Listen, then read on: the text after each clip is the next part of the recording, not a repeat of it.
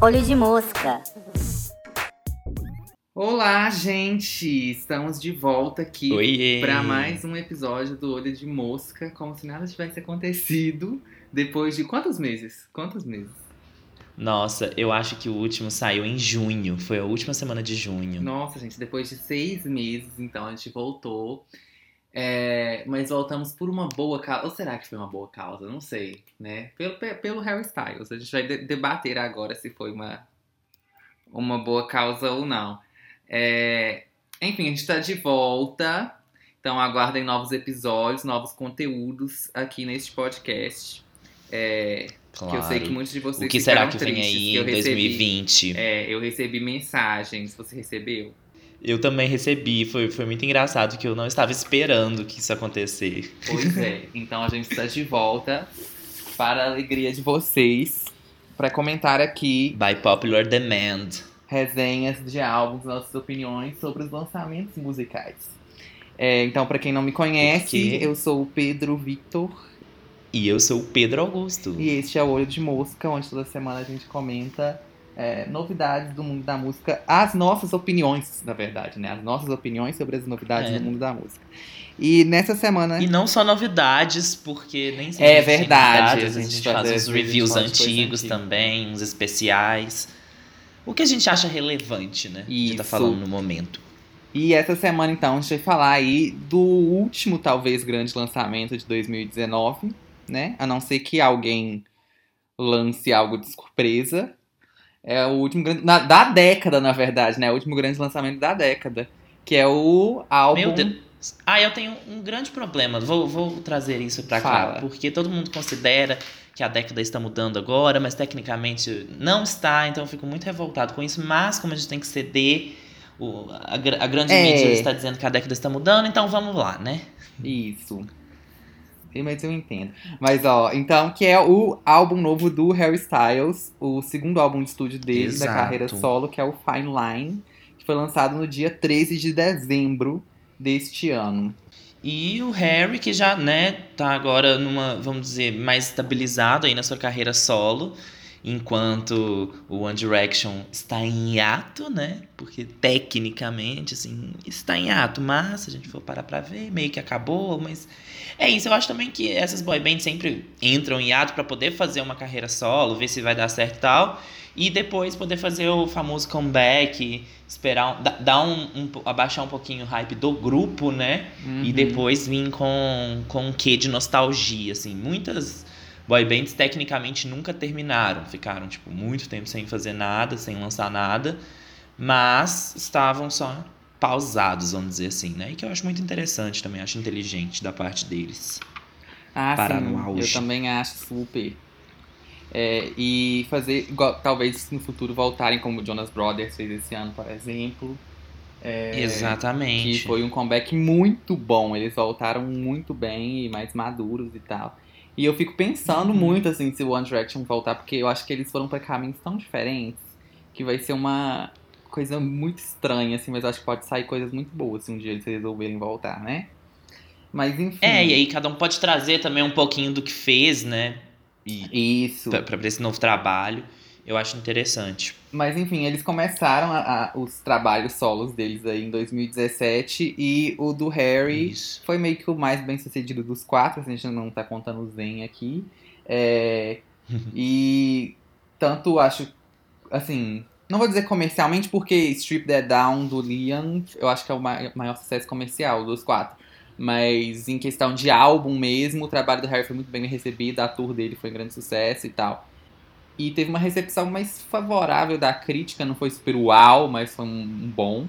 Então tava muita gente esperando ele fazer algo muito bom no segundo álbum, porque o que eu acho que ele foi mais criticado no primeiro é por não ter tanto um senso de identidade, porque tudo que ele fez no primeiro álbum era meio que uma homenagem às referências musicais dele aí dos anos 60 e 70 principalmente. Então, é, nada ali era muito Uhum. ele, era só ele fazendo coisas que outras pessoas já fizeram.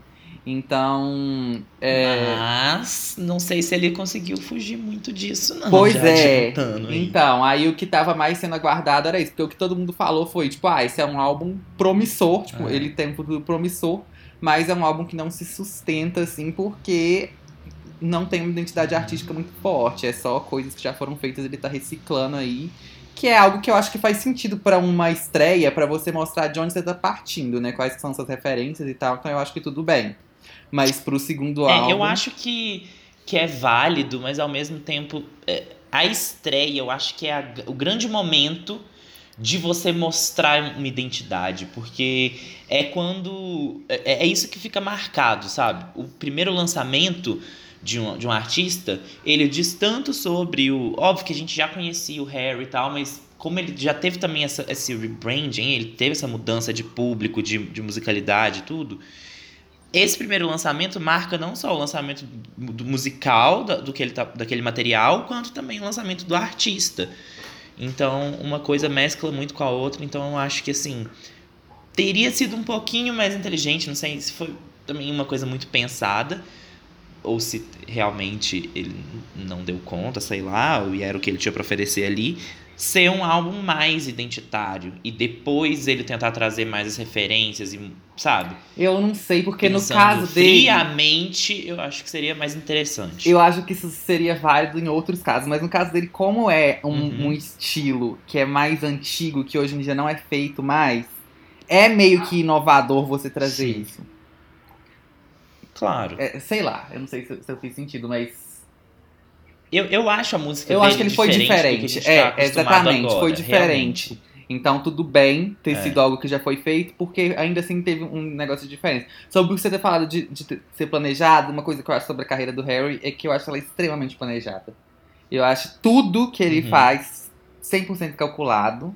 E isso até me incomoda um Ele pouco. tem uma vezes. definição de público muito boa, né? É, não, a muito boa. equipe Tipo, ele dele, eu acho, ele tá tipo, muito calculista, eu acho genial. Eu acho que é uma Uhum. coisa que talvez, se eu fosse comparar assim, seria algo do nível de gente tipo a Taylor Swift ou até, sei lá, a Beyoncé. Mas Às vezes ele aprendeu com ela mesmo, né? é, então, mas eu acho que ainda no caso da Taylor, eu acho que ela tem mais. Um pouco mais de controle sobre isso. E a Beyoncé também. O Harry, eu não sei. Eu Sim, acho que, sim. obviamente, ele tem. Ele tem uma fala Até ali também, mas tamanho, eu né? acho que no caso dele, a equipe ainda tem um pouco mais de, de controle nisso e ele ajuda nessas influências, mas eu não acho que ele é tão poderoso quanto essas duas. Até como você falou, por causa do tamanho também, elas já estão muito mais pelo- estabilizadas na indústria e É. elas. É, e quando elas começaram já não era assim, né? Elas, elas também começaram que exatamente, exatamente. amando da gravadora. Elas demoraram a conseguir esse poder. do- Eu acho que isso vem muito do de como o Harry começou também, igual você falou. Porque ele foi. é- Assim. é- é- parece negativo falar isso, mas vamos pôr os devidos aspas aqui. Ele foi 100% fabricado.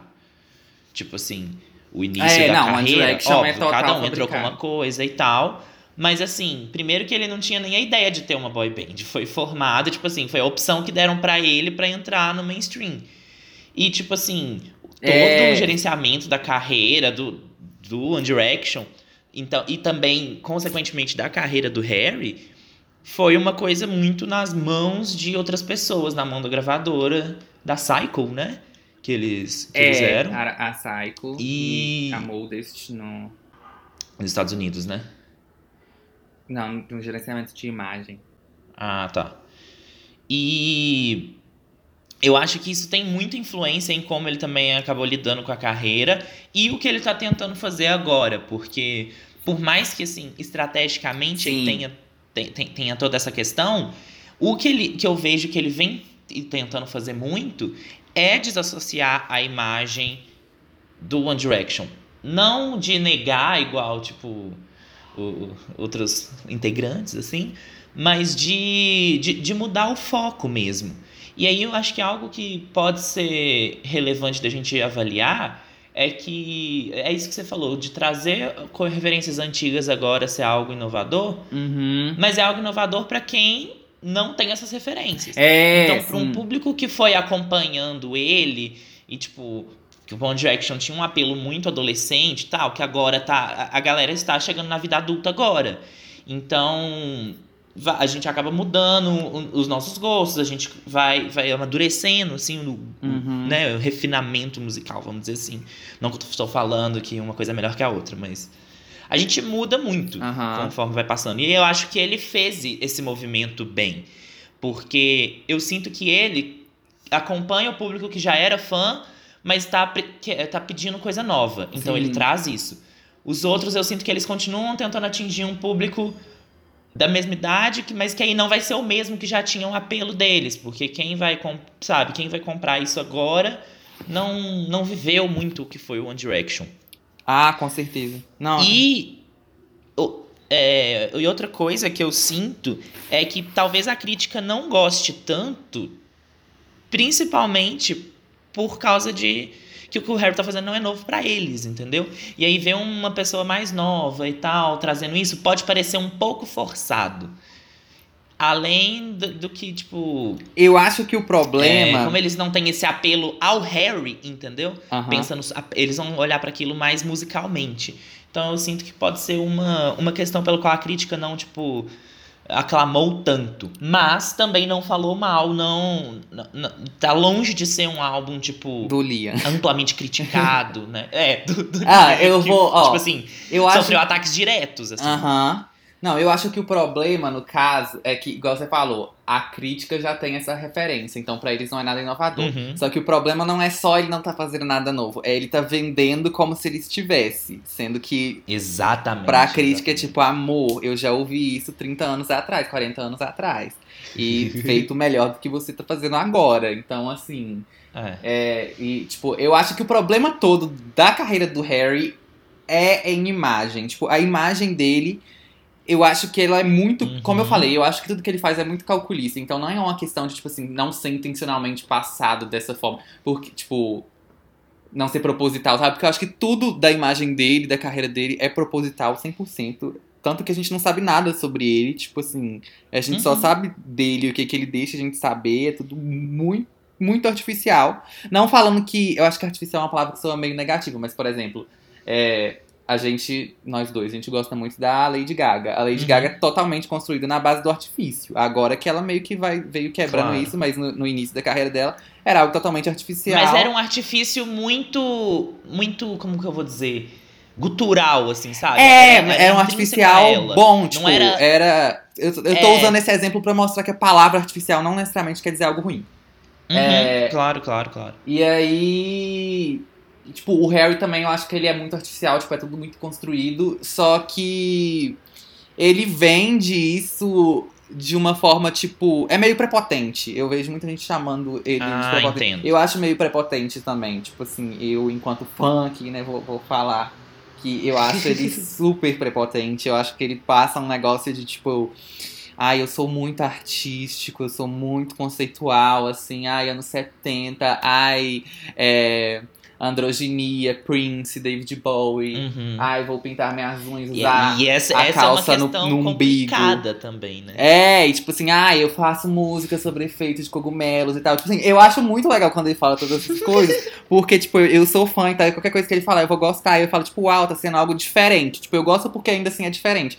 Mas é prepotente. E, tipo, eu não acho que o trabalho que ele entrega, por mais que eu goste muito das músicas dele, tá no nível do que ele parece é, mostrar na, na imagem dele, tipo assim, pelo estilo dele, pelas coisas que ele fala e da forma que ele age e a forma que vendem a carreira dele, eu acho que não condiz com o nível do material que ele tá entregando, assim, tipo, porque é algo bem ó, bom, no máximo, não é, não chega num nível de, tipo, uhum. uau, que trabalho revolucionário. E, mas aí nisso a gente pode, pode ver que ele é um, um artista que, assim, que foca muito na imagem. 100%. E quando eu digo foca na imagem, ele não é só questão de, tipo assim, de Aparecer. carreira e de. É, de, tipo assim. Como que eu vou dizer? Da, da imagem pública, assim, num, num, sentido geral. É num branding. Dos pequenos detalhes também. Isso. A questão dele com a moda, que assim. 100%. É, ele viu que era algo ali que, tipo, que dava pra, sabe, pra associar com ele, tanto que muita gente acha que assim, ver ele mais como um fashion icon, como alguém que tá no meio das celebridades e tal, como al- alguém que tá fazendo música, sabe? Eu Aham. acho que ele toma mais os holofotes em questão de, de manchete, em questão de o que estão falando sobre, no sentido de estar na mídia, de estar Celebridade, da, da né? questão da imagem. É de celebridade, exatamente. Não tanto quanto, meu Deus, o álbum dele está revolucionário. Nossa, música do Harry Styles tocando em tudo quanto é lugar. Então, é, eu sinto que ele se apoia, o que eu não tô falando que é ruim também, que eu acho que é uma decisão muito acertada, ele se apoia nessa imagem que ele constrói. E nisso, é a parceria que ele fez com o Alessandro Michele, por exemplo, agora pra lançar o álbum, que a Yaguchi fez uma camiseta. Nossa, não, aquela Tudo que ele faz com a A Gucci. pausa aqui pra eu falar que essa camiseta é linda. Se tiver algum seguidor É riquíssimo linda, aí realmente. ouvindo o podcast e quiser mandar pra mim, gente, só me chamar na DM que eu passo meu endereço, assim. porque eu fiquei morrendo de vontade quando eu vi ele usando. Nossa, linda. E é, acho que tipo, era 75 dólares que tava É. vendendo, não era? E vinha com a cópia do álbum digital. E é, tipo assim, é muito interessante, porque no, no, no Met Gala desse ano, os dois foram hosts e chegaram juntos, vestindo Gucci. E o Harry é, é, estampa a campanha. Então, assim, esses links que ele vai fazendo, eu acho muito, muito, muito esperto. E aí Sim. ele aproveita disso pra vender a música dele, que é o que ele gosta de fazer, que é o que, Exatamente. né, tipo assim, que é o que ele produz, vamos dizer. É. Só que aí dentro disso a gente entra numa outra questão do Harry, que são as polêmicas quanto ao possível queerbaiting que ele anda fazendo. Sim. É, essas polêmicas, pra quem não tá acompanhando aí, cresceram. Tipo, sempre teve Uhum. esse, esse burburinho, mas sempre foi muito abafado. Só que eu acho que talvez semana Desde o passada. One Direction, né? Eu acho que no One Direction não tinha tanto essa- a questão do queerbaiting em si. Tem, tinha os boatos Uhum. dele ser gay ou bissexual, ou enfim, Uhum. e ter um relacionamento secreto com o Louis Tomlinson, que é o colega dele de grupo, pra quem não conhece. Sim. Então existiam esses boatos na época, é, sempre foram muito fortes. Aí, tanto que os dois Sempre. foram muito afastados, e aí existem aí os debates sobre foi a equipe deles que afastou eles pra matar os boatos, ou, e obrigou eles a ficarem separados, ou foi eles mesmo que decidiram se afastar, porque as fãs e essas histórias arruinaram a amizade linda que eles tinham. Enfim, fica a seu critério. Mas é, existiam esses boatos, e eles já foram perguntados sobre isso várias vezes, desde a época do One Direction. O Harry tem entrevista, tipo, Uhum. do entrevistador, desde a época do One Direction, perguntando por ele, tipo, ah, você é bissexual? Aí ele fala, tipo, eu tenho bastante certeza que não. É, tem. Mas enfim, ele mesmo nunca negou muita coisa sobre sexualidade. Quem negava mais era o Louis. Uhum. Mas só tem essa, essa vez em específico. E depois teve. Nem negou, nem. É, e afirmou, depois né? teve Tipo outros assim. casos de, tipo assim, em entrevista, eles perguntarem pro Liam o que que era importante, qual característica que era importante pra ele em uma pessoa, tipo, pra ele se relacionar. Aí ele Uhum. fala, tipo, ah, female, né, tipo, ser uma mulher. Aí o Harry fala, tipo, ah, não acho que isso é importante, e ri pra câmera.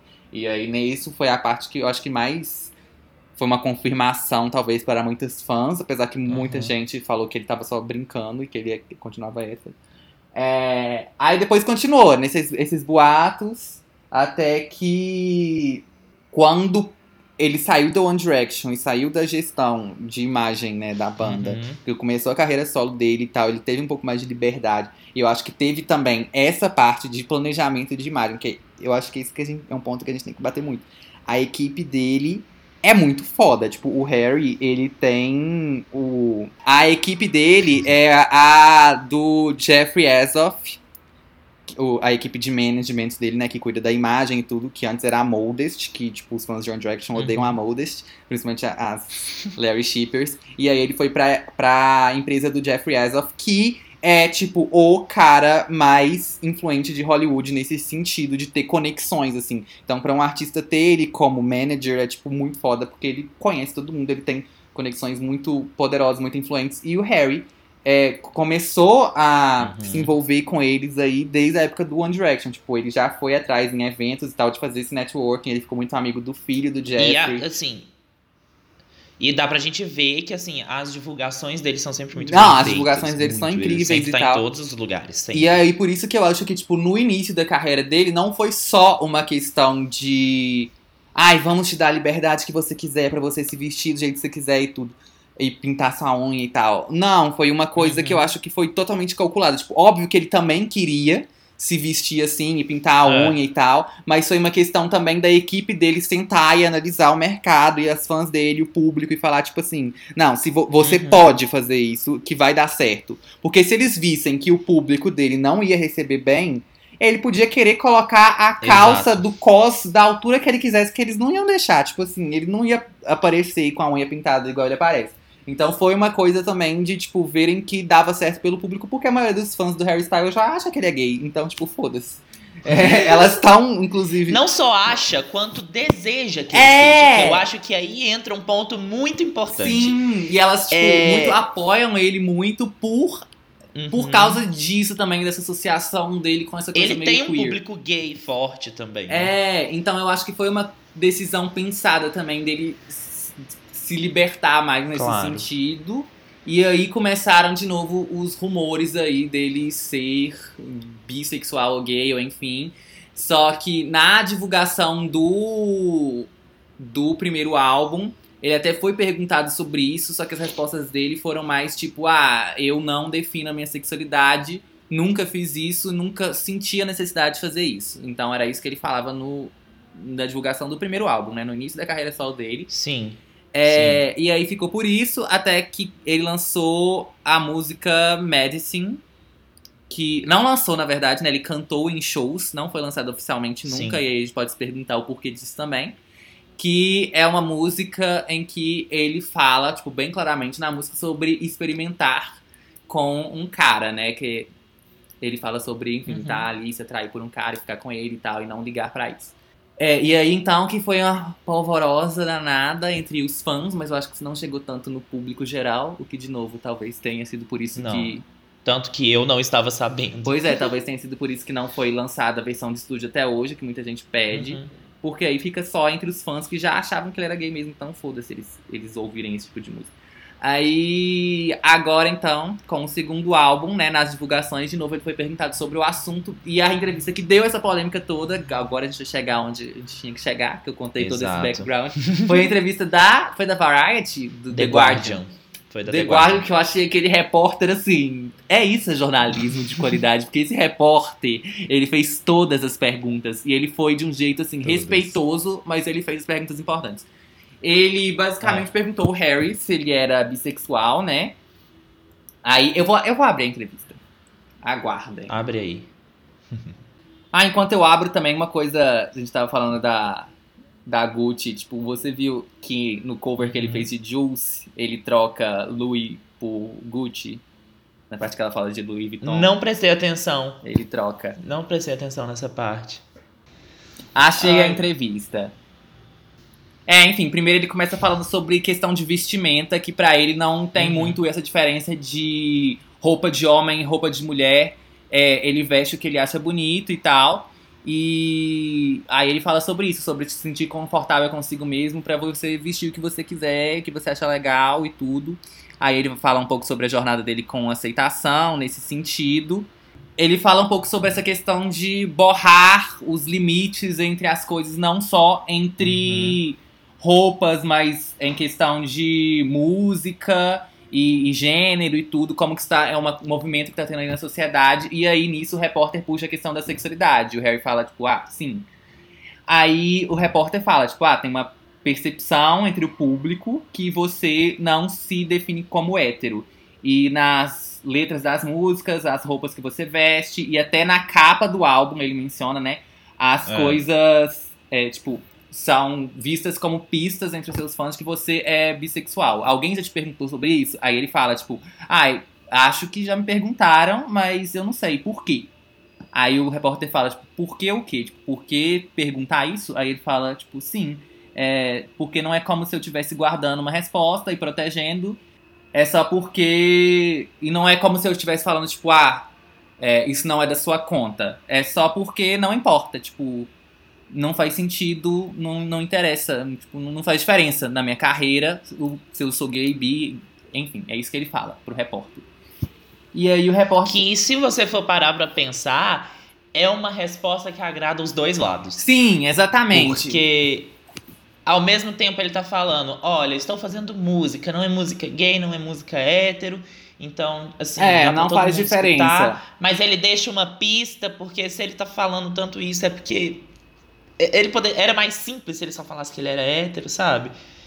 Sim. Do que ficar comprando tanto a briga. Então, E aí é que eu acho que esse repórter merecia, assim, um, um Pulitzer, um prêmio, porque ele, ele não. Porque a maioria você teria parado por aí. Ele vai lá e insiste. Ele fala, tipo.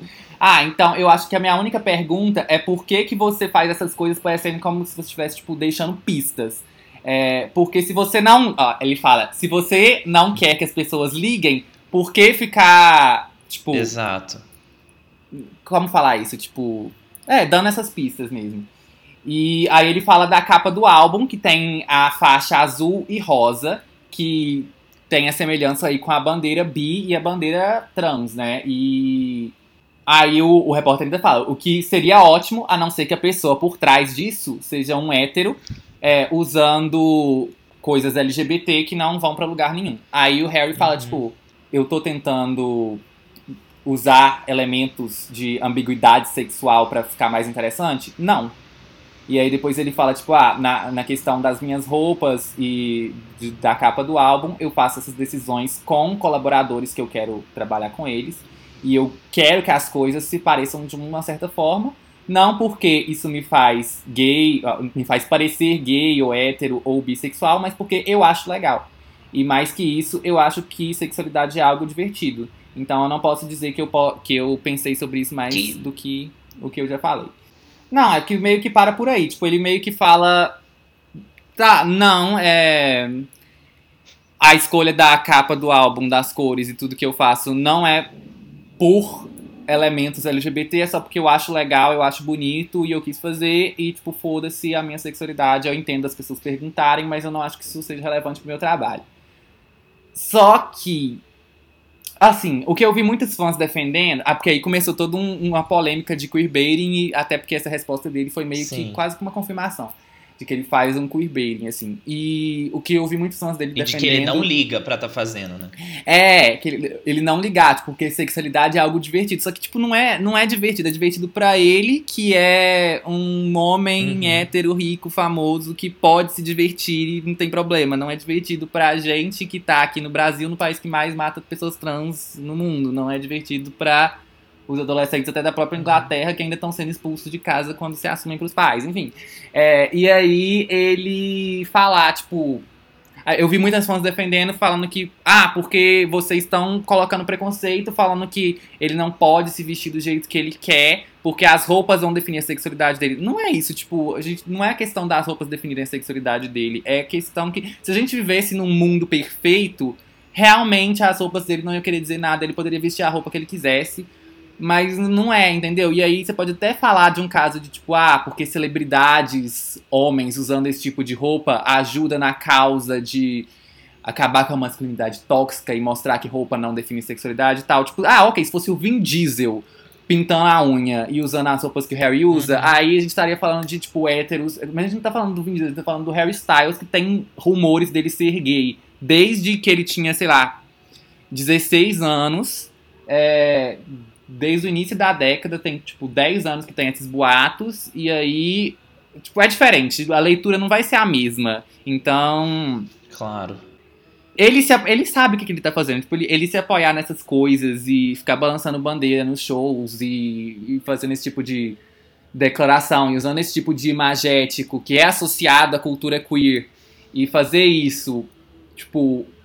E aí, na hora de ser perguntado e de ter que assumir uma posição, ele meio que, que sair, é, é estranho. É, eu, eu não Pega acho mal, legal. né? É, Não pega que, mal. Que é certo, que é errado, mas pega mal. É uma Porque, coisa. ele- porque se ele for hétero ou, tipo assim, ele pode falar, ah, eu, eu só não me importo com quem eu vou pegar, sabe? Tipo, ele não precisa também falar, "Ah, meu Deus, Exatamente, é bi, isso que eu vi, uma sou-" resposta. Ele não fala nada. A questão é que parece que tem uma Ele trava deixa que ambíguo. ele precisa deixar. Exatamente. E é uma, É. uma coisa que eu vi no Reddit, eles rebate- é, debatendo sobre isso, que eu vi uma, uma pessoa que teve uma resposta perfeita. Eu até compartilhei no Twitter, depois vocês podem ver lá. É, mas era falando que tipo, ele poderia responder isso de outras formas. Ele poderia falar, tipo, se ele Claro. não quer falar que eu sou gay ou eu sou hétero, ele pode falar, tipo, ah, eu ainda tô me descobrindo, então eu não quero colocar nada agora, eu não quero me definir como nada, porque eu tô Uhum. experimentando, tipo, eu acho que eu tô numa fase de experimentação, eu, eu tô aberto a qualquer coisa.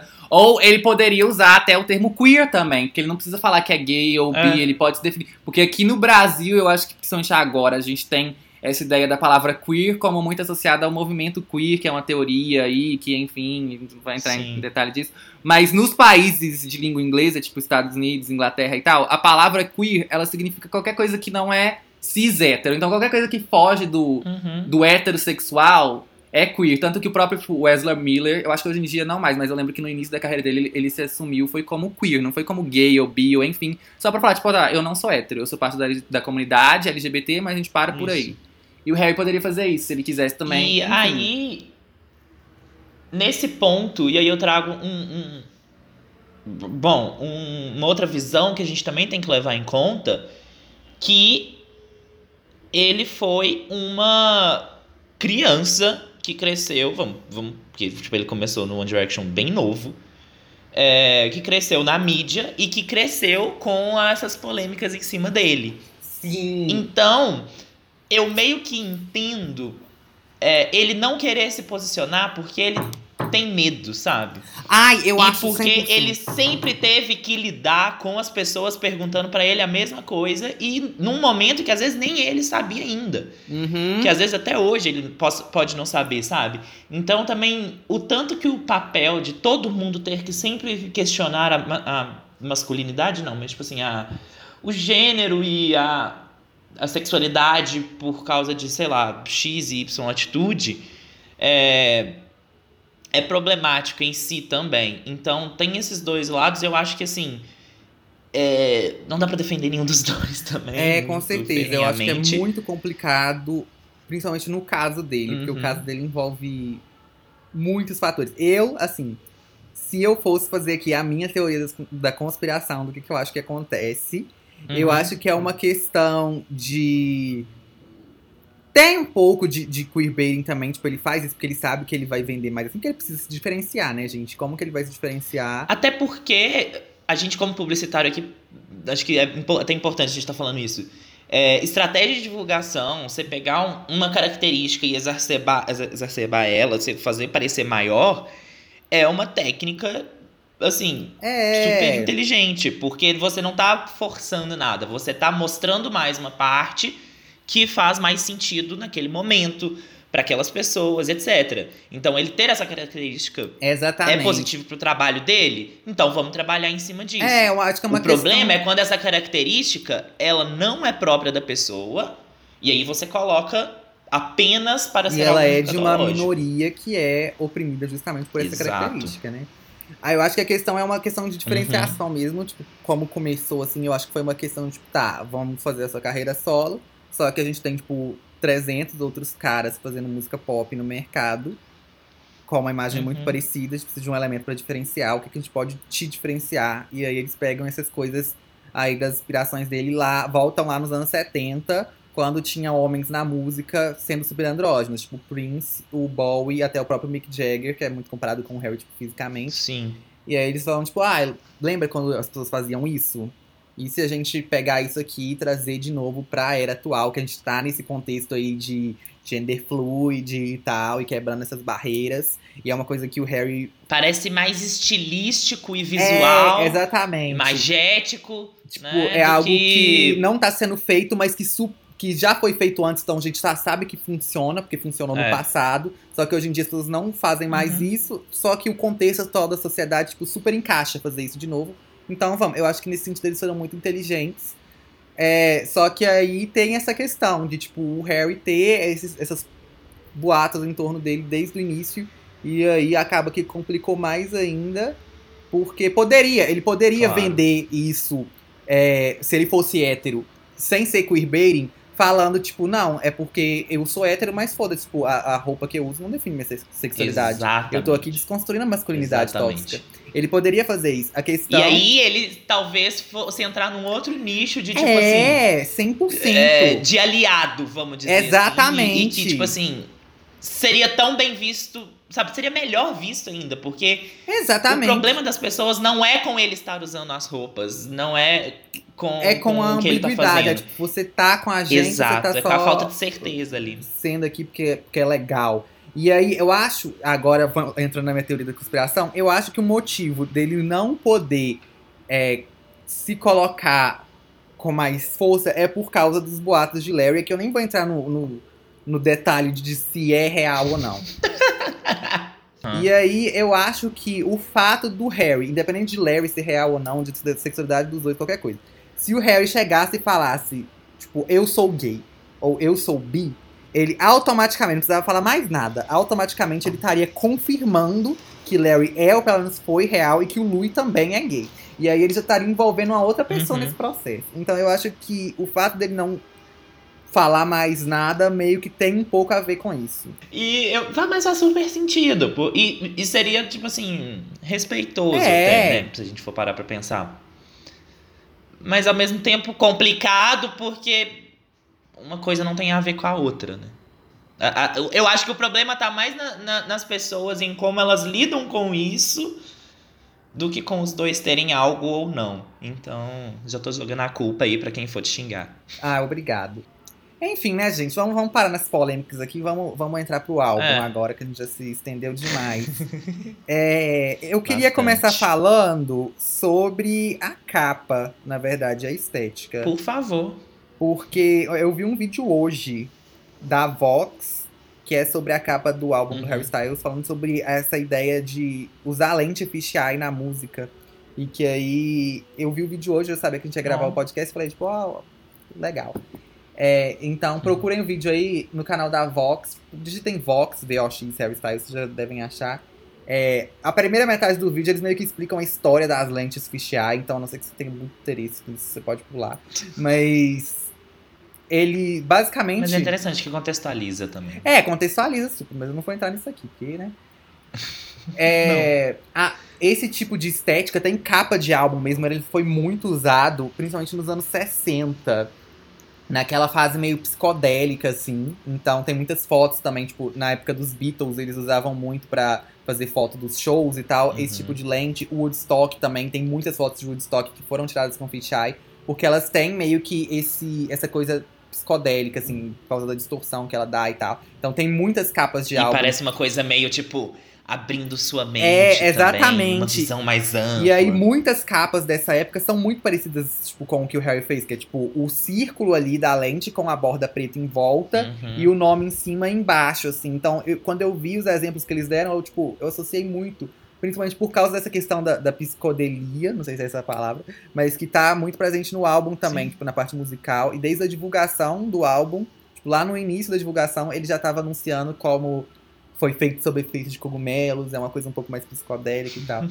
É, então, eu achei legal. E isso aparece 100% na música, né? É, tipo assim, sim. ele não chega a. Acho que em nenhum momento ele chega a falar explicitamente de drogas na música. Não, tem, Na- tem né, na verdade tem, tem teorias de que Watermelon Sugar é sobre drogas. É, Mas eu, eu vi outra, você acredita? Que é o livro preferido da Camille, que ele Ai, era a ex dele. É a ex dele. É, vamos falar nisso no track É. by track. mas voltando então, Mas eu acho que falando de, de- da, da vibe de um álbum, é, é 100%, assim, eu defini ele como uma viagem no verão, assim. ai, eu achei Ele super. mesmo falou que umas músicas ele tava, tipo, foi, foi pro, pro gramado com os amigos, mas eu sinto que o álbum todo, eh, ti- tirando algumas faixas, assim, mas assim, numa vibe geral, é bem, tipo assim, roda de violão com os amigos, num parque, sabe, sol, sol escancarado, Sim. e usando psicoativos ali pra dar uma ajudinha na diversão. Ai, eu concordo super. E eu achei a divulgação muito bem feita também. Sim. Desde o primeiro single, que foi Lights Up, né? O... Eu achei uma escolha acertada. Porque foi uma coisa ali meio que. Pra dar um startzinho, entendeu? Eu acho que o Lights Up nunca foi uma É. coisa tipo, vai ser o hit. Foi um negócio tipo, olha o que vem aí. E o clipe. E marca bem incrível. a, a transição, É, né? marcou bem a transição. Do outro álbum assim. pra esse. Uhum. E então Lights Up foi tipo, aí ele fez algumas divulgações, alguma parte promocional ali, depois ele já lançou o Watermelon Sugar, que foi. Primeiro que ele já criou toda uma expectativa Uhum. em cima no Twitter, né, entre os fãs, quando ele falou que é, que We Walked So Watermelon Sugar Could Run, que era um, um- é um meme aí do Stan Twitter, né, do- dos twitters de, de fãs de Uhum. música pop, então ele pegou um meme ali, que o povo já surtou pelo Harry Styles usando o meme, e ainda falando que, comparando a música com Kiwi, que é uma fan favorite do primeiro álbum dele. Então já tava todo mundo ansioso pra música antes, já Uhum. criou um buzz ali, e aí ele lançou como promo mesmo, nem foi um single oficial, né, não teve clipe, nada. Mas É. que fez bastante barulho também, e eu acho incrível, a Melon Sugar, eu acho que é, sei lá, é uma das melhores músicas dele pra mim, e eu ouvi demais, e eu acho que ela conquistou até gente que não ouvia muito. Sim. Então, eu achei que foi Vide decisão... Felipe, é, nosso amigo, que, que não. é, Assim, não, não é tão conectado nessa coisa de, de lançamentos e tudo, mas pirou em Watermelon Sugar. Pois é, então eu achei que foi uma decisão muito bem acertada de single, e depois, logo antes do álbum lançar, Adore You, que eu acho que é a música mais pop do álbum, pra mim. Inclusive, 100%, quando saiu, eu 100%. até achei ela um pouco genérica. Agora, tipo, eu gosto bastante dela. Eu ainda acho ela um pouco genérica, porque eu acho que outros cantores, sem ser o Harry Styles, poderiam cantar ela também. E ia ser, tipo, normal. Mas eu acho ela uma música boa, tá? E eu Uhum. acho uma decisão boa de single também, porque eu acho que é a mais radiofônica e a mais fácil, mais agra... palatável, né? A mais Claro, palatável. claro. É, e aí teve a divulgação de Adore You, que foi uma coisa absurda, que eu não sabia. Gigantesca. Que teve o negócio do Herolda, que eu vi muito por cima na minha timeline do Twitter, o povo Uhum. falando de Visit Herolda, não sei o quê. É, só que depois eu fui descobrir que isso chegou em nichos muito diferentes. Tipo, porque aparentemente existe um termo que é de tipo teoria da conspiração, sei lá, que são uns universos artificiais. Eu não lembro o termo exato agora. Mas Uhum. existem pessoas que são meio que obcecadas por esses universos artificiais aí, que, que são criados na internet e tudo. E aí Herolda começou meio que como isso. Óbvio, desde o início foi planejado pela equipe do Harry, mas eles não falaram que tinha nada a ver com Uhum. Harry Styles. Era tipo um desses universos. E aí esse pessoal ficou obcecado por Herolda, porque teve uma. Tava, parecia que era algo de um orçamento grande e tal. Eles acharam que seria pra divulgação de algum jogo de RPG ou alguma coisa assim. Então eles ficaram, tipo, por muito tempo, tipo, fóruns na internet debatendo sobre o que, que seria Herolda, é, e investigando tudo do, do universo de Herolda e tal, até que começaram a surgir pistas associando com o Harry, e aí o pessoal ficou tipo, não, não é isso, tipo, isso tá errado, não pode ser uma coisa do Harry Styles. E aí quando confirmaram que era só uma divulgação de clipe de Harry Styles, tipo, muitos deles ficaram muito tristes, mas, tipo, chegou em gente que não chegaria jamais, sabe? Eu achei genial. Eu achei muito, muito bom. E pelo menos pra, pra ficar com raiva, as pessoas ouviram a música. viram o É! Nossa, e, ó, e o clipe ficou tudo. A Rosalia, gente. Tem a Rosalia narrando. Tipo, só isso já é motivo suficiente. Não sei porque que eles não fizeram um feat. Não sei porque o Harry Styles não faz feat com ninguém. Pois é. Ne- Nem se fosse, tipo, aqueles. é, que não entra no álbum, mas aí depois, sabe, faz um remix com a, com a pessoa. Ia ficar Tudo. mara. Mas não sei se essa música também combina muito com ela. Não, a música não, mas outra música. O Harry ele tem tanto. Ele poderia Ah. fazer um álbum de feats que ia ser incrível, porque ele é conectado com tanta gente e, tipo, até musicalmente também combinaria, sabe? Tipo, eu consigo ver ele fazendo algo com a Rosalia, ficando muito bom. E ele não tem nenhum feat. Ele não né? tem nenhum. Ele é muito amigo De da Casey solo. também. Eu achei que ia ter alguma coisa com ela, não teve. É, Nossa. E os dois eu acho que combinam muito musical. Você não acha que combina? Muito. Não, então, acho que combina ah, muito. tá. ia Eu acho que combina aqui. 100% os dois. É, ou até a própria a Stevie Nicks, tipo assim. Que a- Nossa, não, nesse daqui, nossa, qualquer tudo. música poderia ser Porque cantada ele é muito ela. amigo da Stevie, eu acho que ela toparia super. Tipo, ela fez feat com a Lana, ela faria Ah. com Harry de boa. Sei lá, eu queria ver um álbum dele com mais colaborações. Ah, gente, o encarte. Você viu o ensaio do encarte? Não, não vi tudo. Tudo incrível, eu achei lindo. Eu achei o ensaio no geral lindo. O, a estética do álbum, linda. O Watermelon Sugar merecia um clipe. E um clipe muito bom. E eu acho que o álbum, no geral, é bem essa vibe que você falou, assim, é uma coisa meio verão, soft. Me lembra um pouco a vibe do Golden Hour, da Casey também. É, É. e pegando um pouco de elementos de psicodelia, só que eu achei que ia ser mais psicodélico, pelo que ele tava falando antes, tipo, nas entrevistas de divulgação. Eu achei que ia ser Uhum. mais do que foi. Mas, no geral, eu gostei. Eu acho que agora a gente pode entrar pro track by track. Você tem mais algo pra falar? Vamos falando no meio das músicas Então, aí que eu acho beleza. A interessante. gente começa então com Golden. E Golden é uma música que, assim, eu gostei, só que eu acho que ela não é uma música que se sustenta Uhum. sozinha. Eu acho que ela nunca serviria pra single, por exemplo. Sim. Sei lá, eu acho que ela, ela é uma música que ela serve muito bem pra abrir o álbum. Tipo, porque ela é uma música que tem uma, uma vibe de, de começo. Mas. É. E eu, eu- principalmente o comecinho dela, sabe? É. Vai indo e aí ela embala. E aí você já fala, ah, esse álbum. Eu tô indo entrando é numa diferente. jornada. Tô começando uma viagem. Isso. É isso. Isso. Ele definiu a música na- nas entrevistas antes como uma música pra ouvir no carro, eu acho, tipo, dirigindo na estrada. Eu acho que é super É. isso. É, só que ela não é uma música que é tipo, uau, que musicão. Ela é só uma música pra te, te colocar na vibe. Ali pra você conseguir apreciar o resto do álbum bem. Eu, eu achei que ela é muito. Talvez ela seja muito comprida, assim, porque a letra dela é bem. bem estávelzinha, assim, sabe? Eu sinto que ela talvez funcionasse melhor como uma intro, sabe? Ah, tá, sendo mais Poderia. curta, né? Aham. Funcionar melhor. Porque ela encaixa muito bem com, com Watermelon Sugar que vem depois, né? Pois é. E já falando de Watermelon Sugar, que a gente- já falou Uhum. bastante, eu acho, né? Mas quero ressaltar de novo, eu acho uma das melhores músicas dele. É, Eu achei incrível. Antes disso, Golden Top, ok, o flop. Ah, é. Golden, eu acho. Eu, eu vou dar um top. Porque Eu dei um top ela também. faz o que ela se propõe.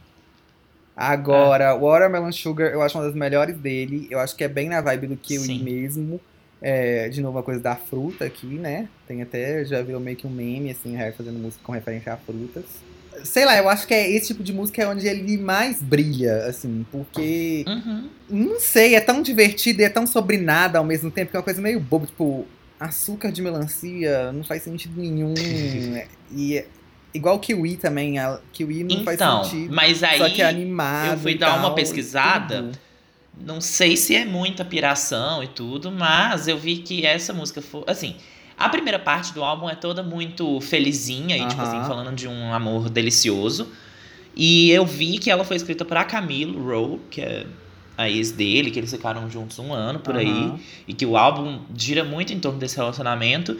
E que esse é o livro preferido dela, que é uma, tipo, uma distopia onde as pessoas fazem roupa com esse açúcar de melancia, que é um açúcar extraído da melancia. Nossa, chocado. Assim, pesquisa bem superficial, não entrei tanto, tanto nos detalhes assim, mas me pareceu interessante e fez até mais sentido, porque já que já, sabe, É. é, uma musiquinha, sabe? O que eu vi primeiro, fofa, o, o que eu tinha visto primeiro era a gente falando que era sobre drogas, depois foi é, Uhum. pessoas falando que era sobre sexo oral. É, o que foi, na verdade, por causa da entrevista dele pra Apple, pra Beats, que o, Uhum. ra- o cara fala, tipo, ah, é porque todo mundo sabe que o Watermelon Sugar é sobre prazer oral. E aí o Harry, fala- o Harry fica meio sem graça, ele fala, tipo, será que é sobre isso mesmo? Aí eles riem e tal. Mas eu acho que faz sentido também. E, e nada, e nada eu, tô- eu acabei de pesquisar aqui, realmente existe esse livro do Richard Brotigan. E aí é tipo, é um lugar onde tudo é feito de açúcar de melancia que eles extraem da fruta. Mas nada impede de ser uma junção das É, duas coisas, né? certeza. Tipo, as famosas alegorias. Então, tipo, é, é- tanto é uma coisa quanto é outra. É. Uma coisa não anula, né? Enfim, eu, achei que merecia um clipe, porque essa música é uma música muito visual, assim. Uhum. É, e eu imagino uma coisa muito colorida e super divertida, assim. Talvez meio na vibe do, do, do clipe de Kiwi, né? Que que é uma coisa meio bagunça, bagunça e diversão Sim, e tal, só que sim. com mais cor. É, enfim. É, bem, bem explosão de cores ia ficar ótimo. É, mesmo. eu dou lança, um né? top, super top pra essa música. É com certeza, tipo, a melhor do álbum pra mim. Pra mim também. Então vamos pra próxima. E agora, próxima, Adore You, que a gente também já comentou, que também faz parte dessa primeira etapa e do álbum, e que foi o, o, o grande single, assim, que Lights Up veio, né, pra dar uma, uma levantada, mas eu acho que levantou a bola pra Adore You mesmo, que foi a grande aposta, mas também não sei se pegou tanto, né? É, assim. hum, Eu vou até ver agora em qual posição que ela tá no Spotify. Uhum. Mas enquanto isso eu vou falar aqui que eu já comentei um pouco, né? Quando eu ouvi a Dory pela primeira vez, eu falei, tipo, ah, achei meio genérica. É, Não, não genérico, de novo, não no sentido de ser ruim, mas no sentido de que, tipo, Uhum. qualquer outro cantor poderia ter lançado isso. É, Depois de ouvir mais vezes, eu fui acostumando. O clipe eu amei também, a divulgação toda eu amei e tal, desde o trailer do clipe. Então. O clipe me lembrou tanto Desventuras em Série, mas tanto, porque a estética, assim, essa coisa meio anacrônica, sabe? Uhum. Só que mais darkzinha. Nossa, eu achei 100% Desventuras em Série, eu amei, porque eu amo os livros e a série, etc. Ó, a Dory tá atualmente em 13 no Spotify Global. E é a que tá Ah, mais alta dele, assim. muito bom. É, Muito bom. depois Watermelon Sugar em 19, 19. É, voltando então, eu achei um pouco genérica, mas depois de ouvir mais Uhum. vezes eu fui gostando mais, assim. Atualmente eu continuo com essa opinião de que, tipo, é a mais pop do álbum e é a mais, tipo, É. palatável, a mais radiofônica e é a que outros cantores poderiam ter gravado também, que daria na mesma. É, mas é uma música boa. Ela é aquela famosa música pop que tem uma pegada, que tem uma referência que você vê, mas tipo, pra, pra um álbum, porque aí você escuta ela primeiro, é a que vai ter mais alcance. Sim. Mas aí você escuta ela, ah, gostei. E aí você vai entrar no álbum que vai ter mais. É, É. Vai entrar mais nesse mundo das referências onde a música tá. Sim, e eu, eu gostei dela. Eu acho ela uma música boa também, também dou um top. Uhum. Também dou um top e eu amo a guitarrinha, o jeito que a voz dele tá, tipo. é, Eu acho que aqui a voz dele tá mais distorcida, assim, que tem mais efeito. E, mas eu amo, amo, amo, é top pra mim também. E depois Lights Up, que foi a primeira lançada aí, que iniciou a era, e que Sim. eu acho uma música muito boa, muito bem feita. Ela é curtinha, 2 minutos e 50 só. É, Mas eu acho que, tipo assim. Ela é do tamanho que ela tinha que ser. E eu acho que ela tem uma vibe tão gostosa. Eu acho que ela resume muito bem a vibe desse álbum, assim, que é essa coisa um pouco mais calma e um pouco mais de Pois é. se acordar, assim, e se. Como fala isso? Sei lá, Um é, awakening tipo, é mesmo, um acho que é uma boa mesmo, palavra. Uma coisa de tipo, começar uma nova era e tal. Eu, eu acho. E eu acho ela genial, a, a letra, assim, porque é muito gospel. É, lembra um Pode- gospel. Vamos, vamos tentar explicar. Não tanto de sonoridade. Sonoridade tem outras no álbum que eu vou falar Sim, aqui, que acho mas que parecem o- mais. Mas é uma coisa. Ela é quase que uma oração. Se você for parar pra pensar, é tipo. Buscando a luz, buscando a salvação, sabe? Buscando algo superior, assim. Sim, E é, o que é meio que uma viagem, mas ao mesmo tempo é uma prece, é, clamando por algo. Então eu achei é, muito legal esse, esse mundinho que ela cria. Isso que você me falou me lembrou muito Ultralight Beam, do Kanye, que é uma música, inclusive, que o Harry Sim, fez cover. sim. E ele até cantou na primeira tour. Não sabia. Ele canta na, na primeira tour, ele canta no show. É, super a ver. Nossa, e eu amo. é, atualmente eu não escuto tanto, depois, principalmente depois que foi lançado o Watermelon Sugar, eu fiquei só no Watermelon Sugar ali. É, então eu só escuto Lights Up quando eu tô ouvindo o álbum inteiro, mas eu ainda acho ela muito boa também, dou um top. Pra mim também é top. E agora vamos então pra polêmica. Cherry. Que aí marca a divisão também, né? É. Porque ele fez essa divisão em quatro partes aí, side A, B, C and D. E agora a gente entra nesse lado B que é o meu. Que eu menos gosto, assim. Não, eu gosto bastante dessa parte. Ah, tipo, depois dos singles, eu acho que é o meu segundo favorito. Eu acho que tá bem na. É, tá bem na ordem, talvez, que eu goste. Mas. Cherry é uma que já tava causando polêmica, porque antes da música ser lançada, tipo, antes do álbum sair, as pessoas comentaram, não sei como, Uhum. que no final. Aliás, eu acho que o próprio Harry comentou numa entrevista, que no final da música tinha um áudio da ex dele. E como tem muitas fãs Sim. que, tipo, tem ódio da- das namoradas dele. É, foi uma coisa, tipo, não acredito que ele colocou isso no álbum e tal.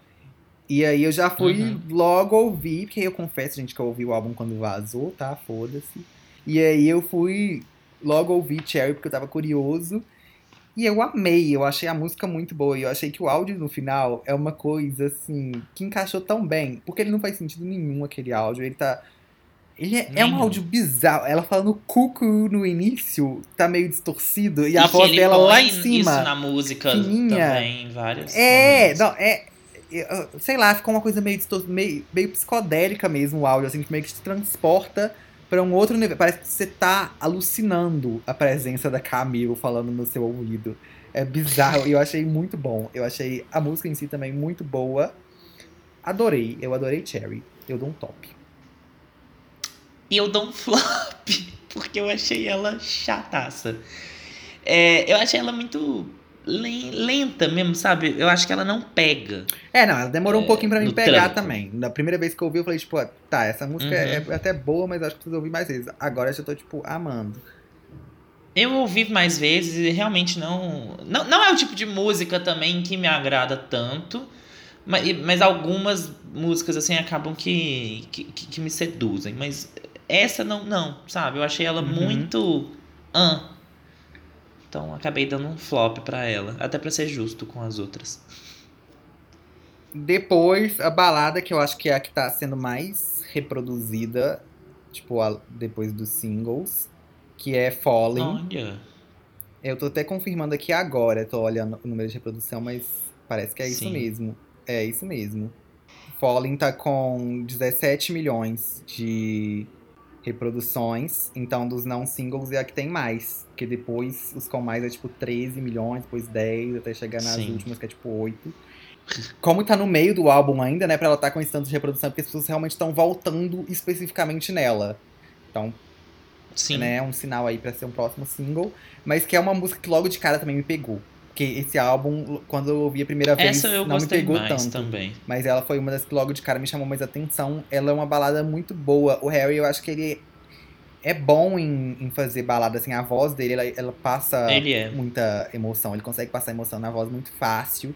E as letras dele. Assim, o Harry. Como é que eu falo isso? Ele escreve bem, mas eu acho que ele não consegue ser detalhista o suficiente. Tipo, as letras dele, eu acho que são uma coisa. Fica muito no amplo ali. Ele não consegue ter a especificidade de uma. Taylor Swift, por exemplo, que dá detalhes da música, uma coisa que é tão detalhada que é até bizarro como que tanta gente Que é consegue se, se específico, né? identificar. Mas as pessoas se identificam justamente pela Uhum. especificidade. O Harry, eu acho que ele não consegue ser específico. E eu acho que conseguir ser específico é uma coisa que enriquece muito a composição. É o oposto de Harley's em Hawaii, assim, tipo. É. que é uma experiência única que duas pessoas devem ter Tipo, feito na vida. O Harry, ele fica muito numa coisa um pouco mais generalizada ali. Eu acho que ele tem um pouco de dificuldade de colocar Aham. tanto detalhe. Talvez até isso tenha a ver com a imagem de misterioso que ele tenta passar. É, então, pra balada, eu acho que funcionaria melhor ter mais especificidade. Mas o que ele falta um pouco em letra, que inclusive é uma coisa que eu quero falar desse álbum no geral, tá? Já aproveitando aqui pra falar. Que esse álbum, Vai. em comparação com o primeiro, as letras dele estão mais fracas. Eu não sei se ele teve menos fracas, compositores ou o que que foi. Porque o Harry eu sei que ele é compositor principal de E eu tudo. acho que é a mesma galera, viu? É, pois é. Isso eu acho que é uma coisa meio preocupante também. Eu acho que ele deveria diversificar mais. É, que, porque eu não acho que é desmérito nenhum trabalhar com outros compositores, muito pelo Uhum. contrário. Eu acho que é algo que só agrega. Só que eu acho que a pessoa tem que saber Só. também é, sempre trabalhar com gente diferente pra ir puxando melhor e trazendo coisa nova. E o Harry, eu acho que ele fica muito preso numa panelinha, talvez isso tenha prejudicado esse segundo álbum. É, me pareceu que é isso. Ele não buscou muito novos ares, sabe? É, ele Assim, buscou, no- tipo, internamente, eu acho. Ele tava em outro Isso, espaço isso. mental, assim. Tanto que ele viajou pro Japão e ficou lá um tempo refletindo sobre a vida pra poder fazer o álbum e tal. É, mas questão de mão de obra criativa, né? Isso. não teve isso. tanto. E eu achei que. Isso. Eu achei que em questão de letra, realmente, aqui ficou devendo pro primeiro álbum, porque o primeiro álbum tem umas letras muito. Ever Since New York, aquela letra é linda. From the Dining Table, que é a também. minha música favorita dele. A letra é incrível. Two Ghosts também, muito bonita e tal. Então, aqui ficou faltando esses momentos, eu acho, de letras fortes, sabe? Que eu acho que não tem nenhuma letra forte. O, fo o foco maior desse Sim. álbum, pra mim, eu acho que é mais no, no som em si, tipo, nos instrumentos, Na vibe, na né? voz dele, na vibe que o álbum constrói, do que nas letras, sabe? Então, é, sei lá, não, não sei também se isso é um ponto negativo, é só uma característica, talvez. Mas Uhum. Falling, eu amei. Eu achei que a voz dele que tá incrível, é uma balada que te emociona. Eu acho que o que falta em letra ele consegue compensar na emoção que ele põe na voz. Muito bonita, muito boa, eu dou um top. Eu achei essa é, uma das músicas mais pessoais mesmo que tem.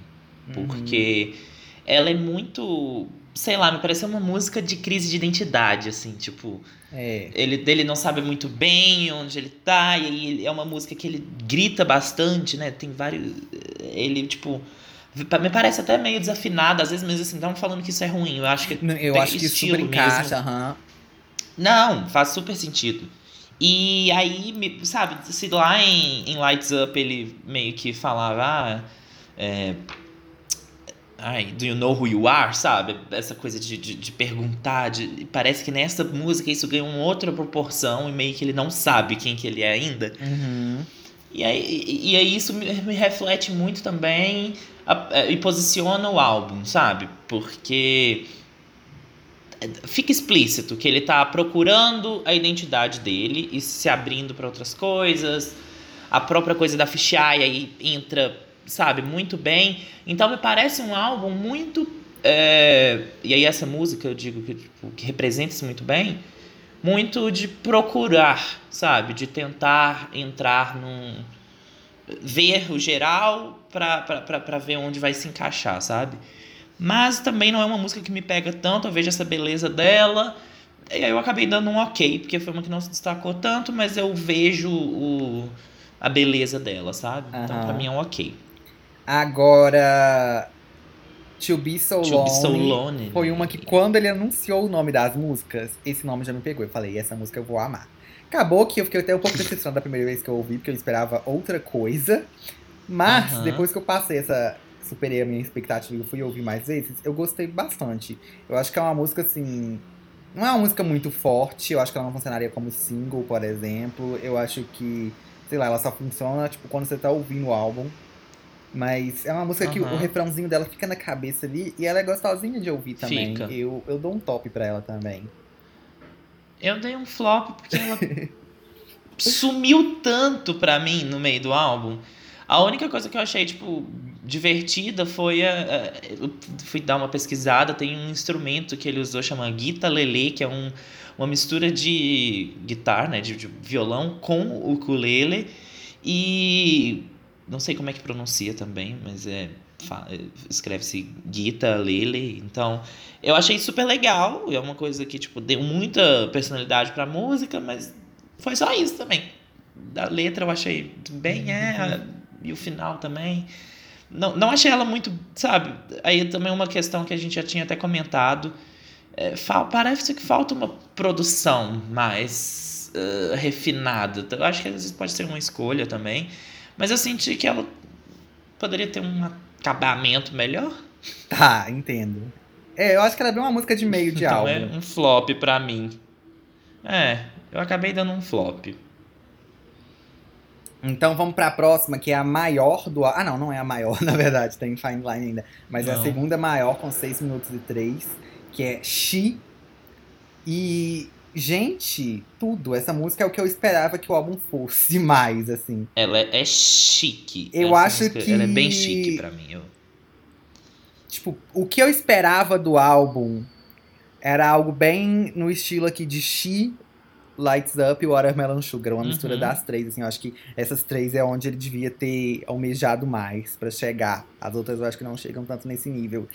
Mas tudo, eu achei ela incrível, ela é realmente psicodélica aqui. As outras têm alguns É, ela é. Al- As outras têm é. alguns elementos e algumas partes ali que você vê uma influência, mas não é, entendeu? Agora, essa aqui, ela é psicodélica mesmo. Eu achei ela. Ela é super incrível. onírica, né? Ela é uma coisa. Ela me lembrou muito a fase experimental dos Beatles. Algumas músicas, Uhum. tipo, nessa vibe ali do Lucy in the Sky with Diamonds e tudo. É, Sim, sim, sim. Me lembrou um pouco o álbum experimental de outra artista pop também, que é a Miley Cyrus, né? Que é o Dead Pets, que eu queria até colocar nas minhas recomendações aqui, só que o Pedro me lembrou que eu já tinha recomendado ele em outros episódios, então a gente vai ter outras recomendações. Eu acho que foi no Art ligados Pop. até o final. Mas Sim.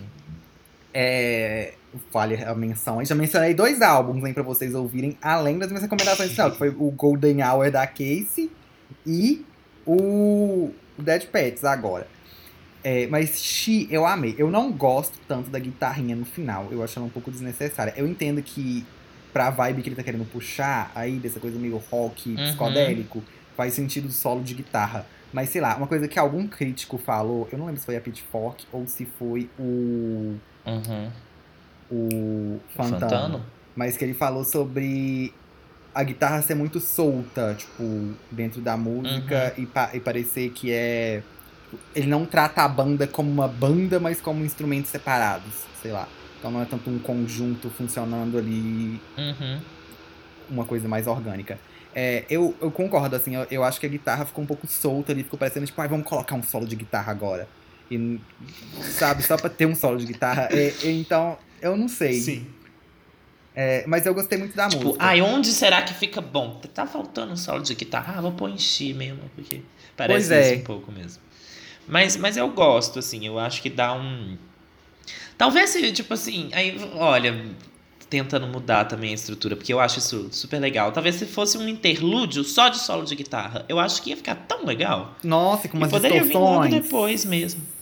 Com umas Uhum, distorções. que fosse, tipo assim, tudo. só- Só a viagem, eu acho que ia ficar Tudo ótimo. bom. Mas eu não acho que isso diminui o Xi. Eu acho ela, ela, eu acho uma das mais bem produzidas, assim. Eu acho ela muito Sim. bem pensada.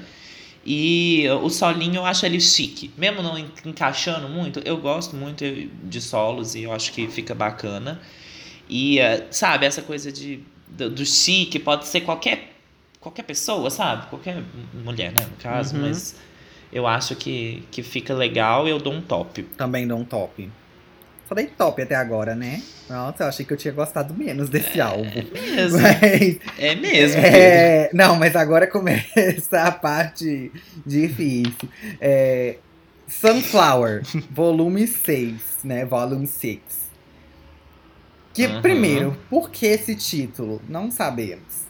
Mas. Não faz sentido nenhum. É, mas o essa música, quando eu ouvi a primeira vez, eu não gostei. Depois de ouvir mais vezes, eu acostumei com ela. Então agora, tipo, o refrão fica muito na minha cabeça. Então direto eu me pego cantando, tipo, Sunflower, Sunflower. Mas a música em si não é uma música boa. É, Eita. eu sei lá, eu não gostei tanto. Tipo, eu acostumei com ela, essa é a palavra. É, eu acho ela gostosinha quando eu estou ouvindo. enquanto Nossa, eu, eu amei Sunflower, é uma das minhas Sério? preferidas. Nossa, não. Enquanto eu estou ouvindo, eu acho, tipo, ai, que música legal, boa e tal. Mas Sério? quando termina e eu volto, tipo assim, pra pensar sobre ela, nunca é, tipo, sabe? Eu, eu- sei lá, eu, eu vou dar um, um flop aqui só porque eu dei top demais. Senão eu Gente. daria um ok, mas eu acho que eu fui muito bonzinho com esse álbum. Nossa, eu dou um top. E, inclusive, essa é a minha faixa delicinha do álbum. Nossa, jamais. Um, um selo que a gente dá aqui. Porque eu, achei o título também sem noção, mas a música é toda sem noção. Eu acho que quando você pega pra ver ela e fala, é uma música de viagem, ela fica até meio é, cômica nesse sentido, sabe? Porque é uma música que não faz sentido, a letra não faz sentido. A, a sonoridade vai ficando super maluca também. No final, que ele só fica dando uns gritinhos, sabe? Aham. É, eu achei ela super hippie. É, É, ela é bem Sabe, essa. essa a- a- o instrumentozinho também que tem no fundo com ele gritando pra mim assim. Mas ela Foi é super uma uma que, brincadeira. assim, eu- Eu sinto que essa terceira, que essa terceira parte, né, que começa com Sunflower e vai até Treat People with Kindness, é uma parte que assim super de não levar a sério. Mas Pois é, essa parte é a parte que eu pensando odiei. que é o Harry fazendo isso, não faz tanto sentido. Mas eu acho ela divertida. Então, pra, por isso que Essa ela é terceira delicinha do álbum parte eu não gostei dou de top. nenhuma. Agora, da- das que eu não gostei, Sunflower é a mais ok, assim.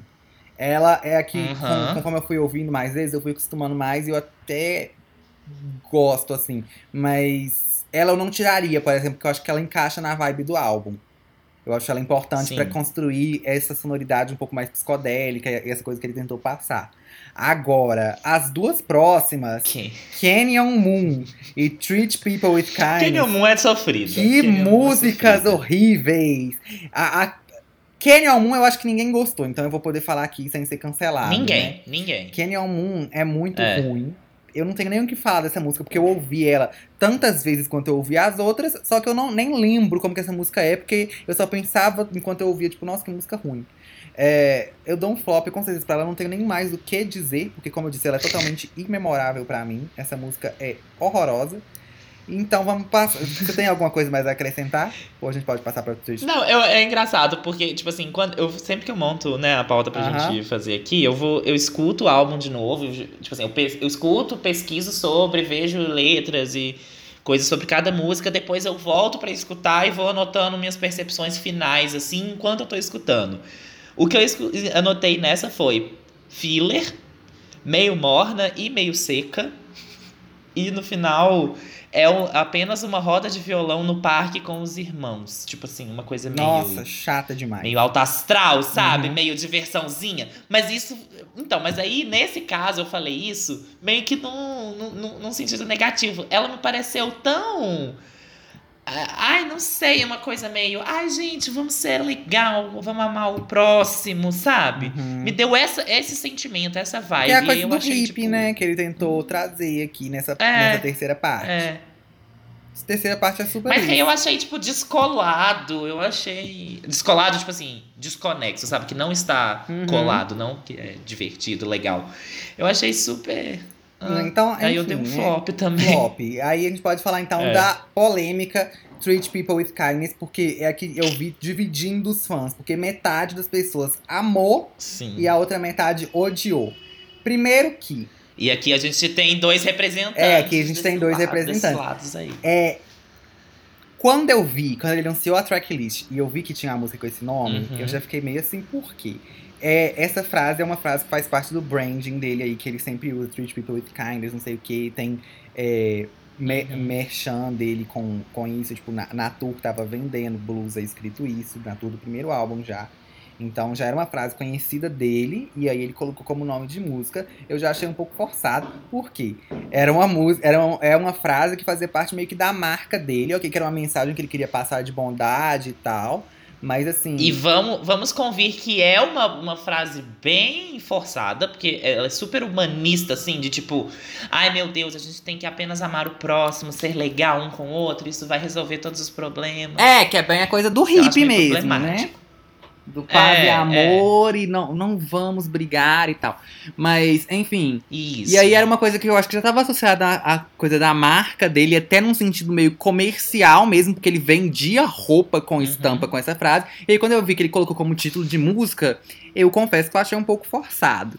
E aí quando eu ouvi a música, eu já não tava esperando muita coisa, mas quando eu ouvi, eu não gostei dessa música de jeito nenhum por causa desse coral irritante no refrão, que é muito chato. Que porra de coral. Eu amei, eu amei esse coral. Nossa, eu achei muito Porque irritante, eu achei a essa melodia. é a faixa gospel. Sim, mas eu achei a me... Essa Eu gosto é de música com coral. 100% cantada numa igreja, sabe? Só- com, com uma coisa tipo, gente, vamos amar o próximo, Jesus amou, vamos amar como Jesus. É, para mim, essa faixa é isso. A letra realmente é basiquérrima, sabe? Eu acho que ele mirou demais em Imagine, do John Lennon. Pra mim, assim, é, é basicamente uma, uma regravação Aham. de Imagine. Mas, assim, eu gostei. Eu achei que ficou di- divertidinha, sabe? Ela é mais animadinha. É, não, eu tal. acho que ela tenta ser Sei lá. E não se leva a sério. O meu, o meu Uhum. problema com ela não é o fato dela ter uma mensagem rasa, assim, que eu não ligo, não ligaria. O meu problema com ela é o coral, porque eu gosto de música com coral até, mas este coral, o problema é este coral em específico dessa música, porque eu achei a melodia e a voz e tudo irritante. Ela me irrita, essa música, ela me irrita. Entendi. Então eu não consigo, pra mim é um flop. E essa e Canyon Moon pra mim podia Pra mim tirar. é um top. Pra mim podia tirar. Sunflower, por mais que eu não tenha gostado tanto, eu acho que ela ainda merece ficar no álbum. Agora essas outras duas, nossa. Voltando, e vol- agora que você falou, voltando em Sunflower, eu anotei uma coisa aqui que pode ser. v- v- vamos lá, vamos levantar teorias aqui. O pré-refrão é igualzinho Paradise do Coldplay. Ah, eu nem reparei. Igual. Pode pegar pra escutar. Escuta Sunflower. Pera, presta atenção nesse. tananana. É é igual Paradise do Coldplay. Life goes on and gets so heavy. Igual, Nossa, igual. nunca tinha reparado. Pode escutar, porque tanto que quando eu escutei Sunflower, eu falei, gente, eu já escutei isso em algum lugar. E eu- sabe quando você fica com uma coisa na cabeça um tempão? E aí foi muito engraçado porque eu parei, eu parei de escutar Sunflower no dia que eu tava fazendo as minhas anotações e fui beber água. Uhum. Tipo assim, deixei o, o computador aqui e tal, e fui beber água. Enquanto eu estava bebendo água, eu comecei a cantar Paradise do Coldplay. E aí eu falei, ah, é daqui que veio. Então meu cérebro fez essa associação aí. Sem, sem eu perceber, e depois eu achei super engraçado. Eu esqueci de falar isso na hora que a gente estava falando da música, mas Tudo bem. é isto. Então a gente pode ir pra última música, que é a que o Harry define. Última. Que é a que o Harry define como a que resume o álbum e que é a música favorita dele. Que ele se eu só, só pudesse ouvir uma música, ele ouviria essa. E Sério? ele falou. Não, não sei se é só uma música na história ou se foi, tipo assim, só uma música do Ah, álbum. tá. Mas ele falou Do que eu viria essa, que é a favorita dele e que o álbum tem o nome dessa música porque quando ele terminou ela, ele sentiu que foi uma música que resumiu bem o que, que é o álbum pra ele e como Uhum. foi o processo de criação do álbum. Então, pode ver que é uma música muito especial, apesar da letra dela também não entrar muito em detalhe de nada. É uma música que dá pra você ver que ela tem uma coisa muito pessoal ali.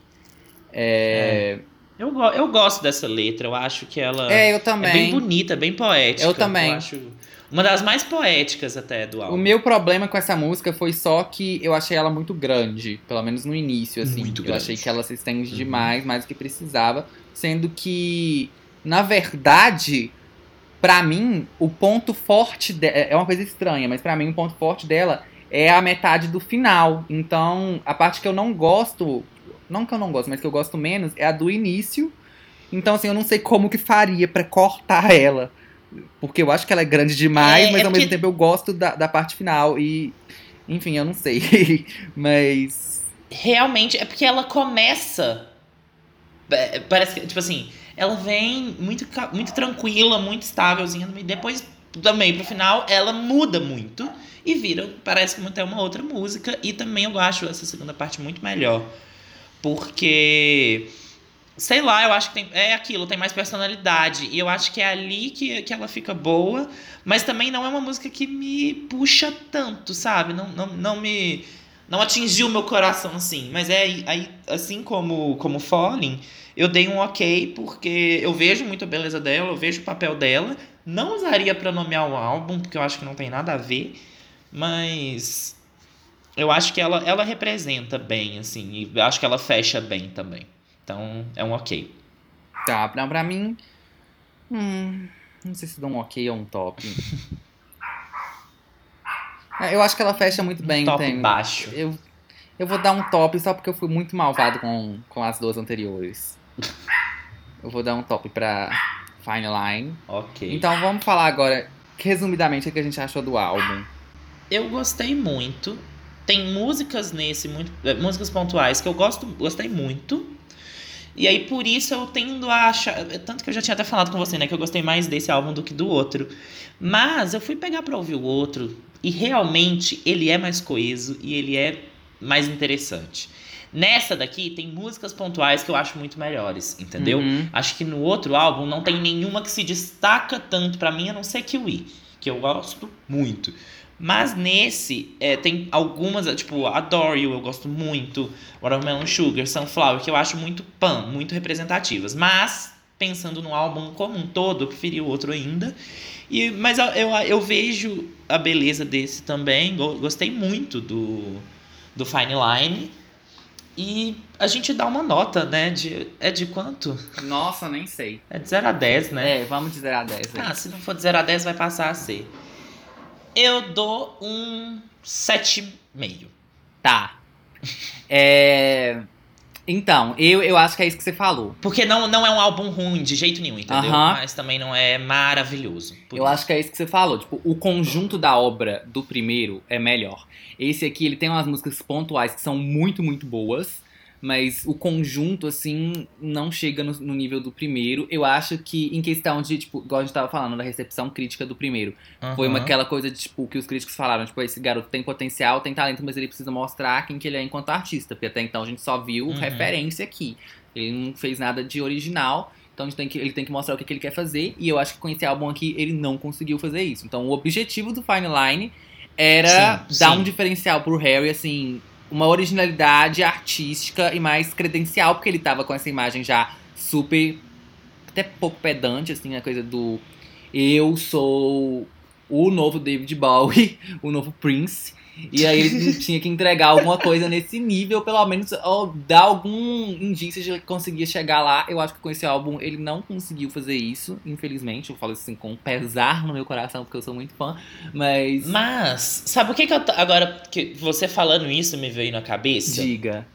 O contrato dele foi pra gravar três álbuns. Ah, isso aí nem eu sabia. Então, pois é, pelo que eu pesquisei, pelo que eu tava dando uma olhada, ele foi. é, fechou um contrato de três álbuns. Então, se ele já tem a garantia de que ele vai gravar mais um, pode ser que ele tenha usado esse um pouco como teste também. É. Pra ver o que que pega mais, o que que não pega tanto, pra vir no terceiro, assim, direcionado e arrebentando com tudo. Pois é. Mas é arriscado, porque contratos são desfeitos em dois segundos. Pois é. Agora, eu acho que esse aqui foi muito um caso do. Tem até um termo em inglês pra isso que é tipo sophomore slump, eu acho, se eu não me engano.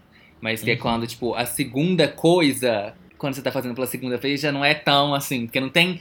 Não tem mais aquele impacto de ser o Sim. primeiro. Sim. Mas então você tem que tentar, tipo, su- superar o primeiro, trazendo um pouco de originalidade, mas também não fugindo tanto e tal. Então é, uma coisa, é um processo muito difícil você criar a segunda obra. Muito. Tanto com filme, por exemplo, é muito assim.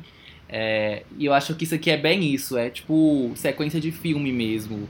Por- Sim, sim, sim. porque ele. Você não pode se afastar tanto, mas você também não É, pode se aproximar e- tanto. eu achei você que tem ele- que inovar, mas você não pode vir com uma coisa 100% diferente. Eu achei que ele é muito uma sequência do primeiro álbum, sabe? Ele é muito um Uhum. resquício ali do que. que é uma versão mais madura do primeiro. É exatamente isso. Tipo, é a mesma pessoa que fez. Mas não tão madura, né? É, não, eu acho que não é nem no sentido de, de maduro, assim.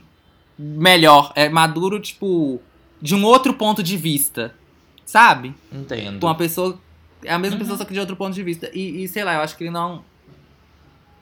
Não trouxe nada muito novo, diferente do que, que ele fez no primeiro. Então. E eu acho que o conjunto da obra também não chegou aos pés. Enfim, eu, eu acho o primeiro álbum ainda melhor, em questão de letra, principalmente. É, Uhum, uhum. Esse aqui teve mais inovação na sonoridade, mas de novo, é inovação para o Harry, não inovação para a música Sim. né? Porque é tudo coisa que já foi feita, Sim. tipo, décadas atrás. Ele só resgatou. Então. E, inclusive, eu, eu acho que eu preferi mais músicas desse, porque são, é uma sonoridade que eu já tô acostumado e que eu gosto. É, muito. pois é. Então ele trazer isso me dá um, um confortinho. Tanto que, tanto que no primeiro, tipo assim, não é uma coisa que eu ouço tanto, não é uma coisa que me, sabe, me, me Uhum. apela tanto. Pois é, então eu acho que é muito, tipo, realmente uma continuação mesmo do, do primeiro, bem direta, quase. É, E aí, o meu top 3, se eu fosse colocar de músicas do Harry, seriam Hum, interessante. From the Dining Table, é, Medicine e Watermelon Sugar, que é desse álbum agora. Acho que não em Aham. nenhuma ordem necessariamente de, de três. Eles colocam esses três aí como as favoritas, mas não em ordem. E Sim. outro dia eu tava até vendo, assim, naquele, naqueles sites de ranqueamento com todas as músicas do Harry pra ver a, a minha ordem. E, tipo, as músicas do primeiro ficaram bem mais em cima do que as desse, sabe? Então eu ainda gosto até das músicas individualmente Uhum. mais do que desse. Talvez porque eu tenha mais tempo ouvindo, assim, mas sei lá. Sim. É, então eu acho que a minha opinião sobre E talvez porque o primeiro marque mais também do que o segundo, né? É, então assim, eu acho que a minha opinião sobre Tem esse essa questão álbum de ser mais emblemático. é, é essa. Vamos então pra nossas recomendações. E de 0 a 10, ah, é, quanto você 0 a dá? 10 eu dou 7. Ótimo. E agora nossas indicações. Se você ouviu Fine Line, gostou, provavelmente você vai gostar também de. Eu acho que, assim. É, eu trouxe duas coisas. é, duas referências mesmo, Uhum. que com certeza ele usou pro álbum. E aí eu trouxe, pensando nessas referências, eu trouxe dois trabalhos deles que eu gosto muito. Primeiro, é, assim, que a gente até já comentou aqui da Stevie Nicks, eu trouxe o Fleetwood Mac, que é a banda que ela participou desde a década de 60, assim, e que tem, assim, inúmeros hits, inúmeras músicas, assim, maravilhosas, mas a maior parte dessas músicas que eu gosto muito tá concentrada nesse álbum, que é o Rumors, de 1977. Que é o melhor Então, deles, assim, tipo, indiscutivelmente o melhor deles. É. E é considerado por muita gente, tipo, uma das maiores obras-primas da história da música. Então vocês têm que escutar. E eu concordo com essa, com essa afirmação, porque assim, que delícia de álbum. É, as músicas do Fleetwood Mac são 100% hippies, porque elas foram feitas no movimento que, de, por pessoas que estavam lá. Super bruxinha, assim, que a Stevie Nicks, né, é toda Uhum. Coven. E eu amo, amo, amo. É, agradeço muito o Ryan Murphy por ter me Me me iniciado aí no, no, é, no Fleetwood Mac, tanto em Glee, que tem um episódio só de músicas Só deles, do que é Rumors. do Só do Rumors. Rumors. É, só do Rumors, né? Uhum. Sim. E também depois ele levando pra Coven, American Horror Story. E com certeza o Harry é, viveu muito isso também, dessa volta. E a gente tá vivendo uma volta dos anos 70 muito grande, inclusive. Acho que isso rende até um assunto aqui depois. Estou vendo pra caralho essa coisa do disco, essa coisa do, do, do Good Vibes. Eu tô sentindo muito que tá voltando. Uhum. E, é, e assim como esse álbum do Harry foi muito solar, eu sinto que Fleetwood Mac também é. É sempre muito positivo. Então eu indico essa minha primeira coisinha.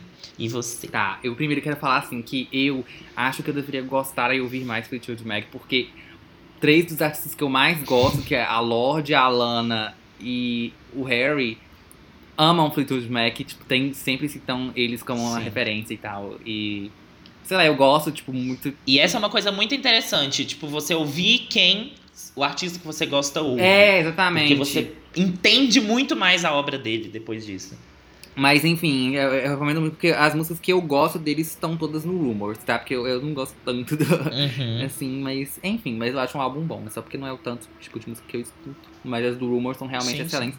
Agora, a primeira recomendação que eu trouxe, como eu falei, eu fiquei, assim, pensei em mil coisas, né? Eu já citei aqui Golden Hour, já citei aqui Dead Pets. Eu pensei também na Willow Smith, mas acabou que eu tirei, mas fica aí também bônus. Aí, primeira coisa que eu pensei foi um álbum que ele é mais do indie, assim, que é o álbum do Ryan Beatty. O Uhum. Ryan, ele começou como youtuber, se eu não me engano. Mas eu pensei nesse álbum muito por causa dessa questão do, do queerbaiting que a gente tava comentando e tal. Porque ele é um artista gay e que ele fala sobre isso explicitamente nas músicas. Só que as músicas dele Uhum.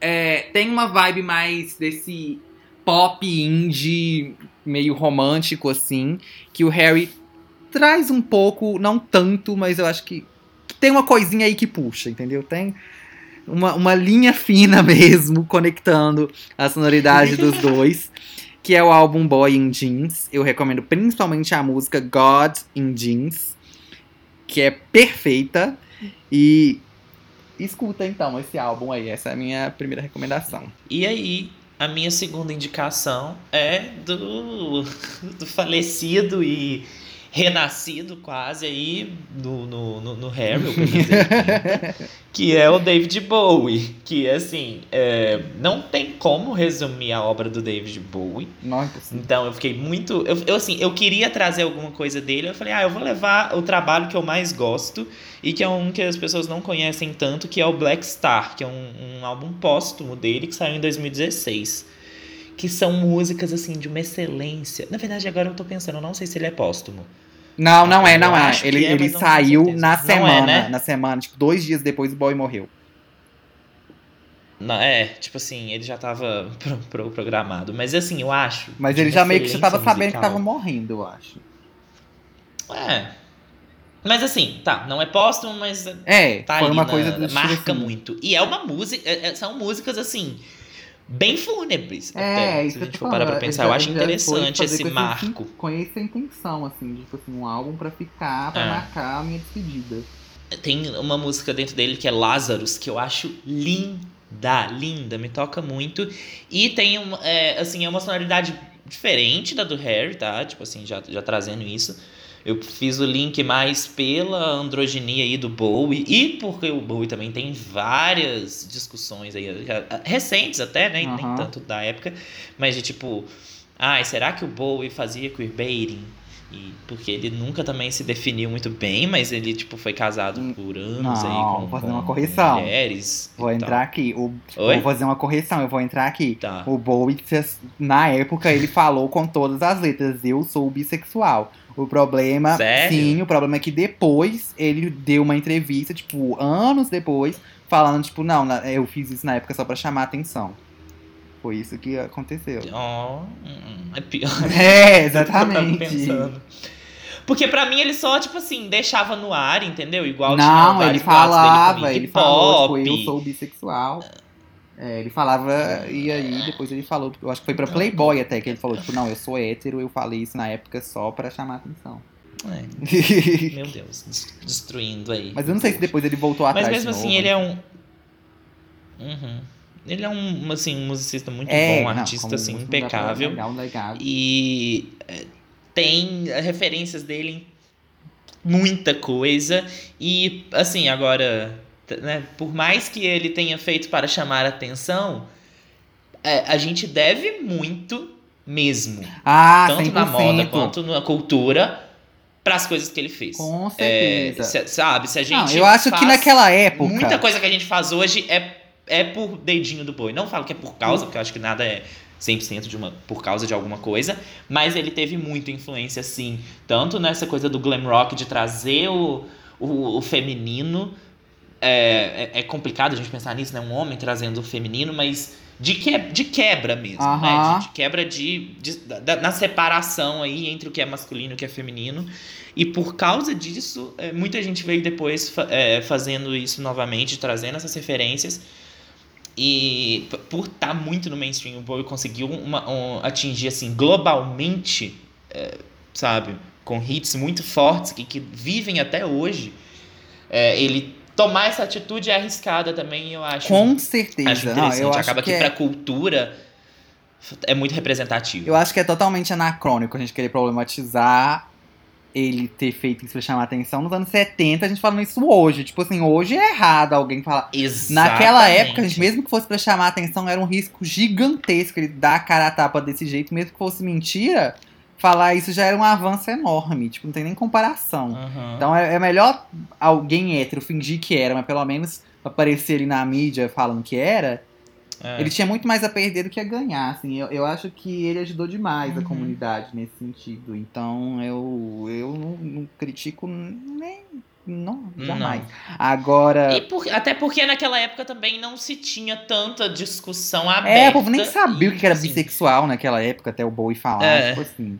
Agora, você falou aí que ele reencarnou no Harry, eu quero falar aqui que a verdadeira filha do Bowie é a Lorde, tá? Que é o meu papel aqui enquanto fã. Mas é. Ele. O Bowie, de novo, é outro que influencia vários artistas que eu gosto, né? A Lorde, o. a. Gaga. Gaga também, a né? Lady Muito Gaga, que todo mundo compara com a Madonna, mas ela inspira, se inspira mesmo no Bowie. É, É, é. E o próprio Harry também. Mas enfim, é, o álbum que eu trouxe então foi um que eu pensei. Eu ia trazer o da Willow, né? Só que aí eu lembrei de última hora, assim. Eu falei com o Pedro, tipo, que eu acho que, que eu nem sei Sim, por que eu, que eu, eu. eu acho que é por causa dessa questão de, de misturar estilos e tudo.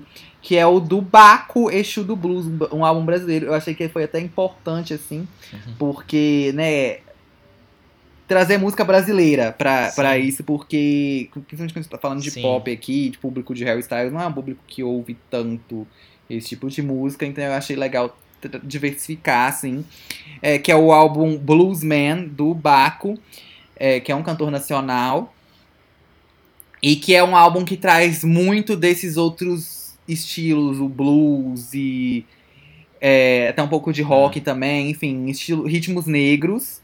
E ele traz isso pro contemporâneo, faz reflexões sobre a vida amorosa dele, é, sobre ele existindo enquanto homem negro e artista negro principalmente.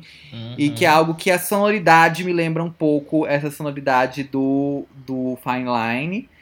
E eu não sei o que exatamente que eu associei aí, mas eu associei alguma coisa entre esses dois álbuns. Então escutem e tirem suas conclusões, tá, gente? Mas é isso, eu recomendo demais, porque esse álbum é incrível. Mesmo que não tenha nada a ver, já vale a indicação, né? Pra dar.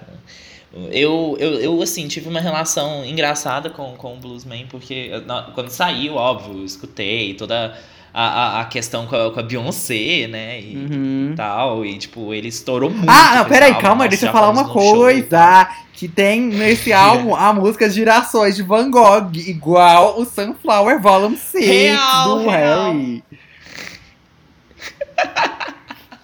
Você tá achando ligação, né, Pedro? Tô. Você não tinha pensado nisso. Mas bota fé. É, e eu, depois eu fui. eu- eu- esse álbum ganhou muito meu coração quando, quando eu fui pra São Paulo, setembro.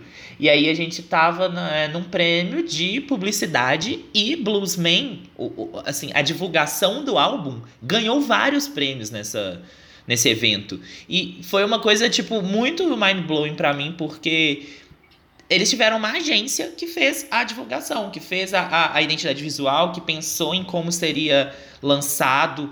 Teve uma, Nossa, eu não sabia tudo. uma coisa de relacionar com o elemento da prata, porque a prata, tipo, tanto que a capa é, tem um, Uhum. ali, tipo, Um como se fosse a tabela periódica da prata, exatamente, em cima dele, pra pra trazer essa coisa de que, tipo, que a prata é um metal nobre, mas não é o mais nobre, então fica em segundo plano, mas aí meio que a prata também é a cor da, da pele negra, hum, sabe? Aham. que, que essa coisa meio Moonlight, Under the Moonlight. Então, assim, várias referências muito foda. E o, o visual é muito lindo.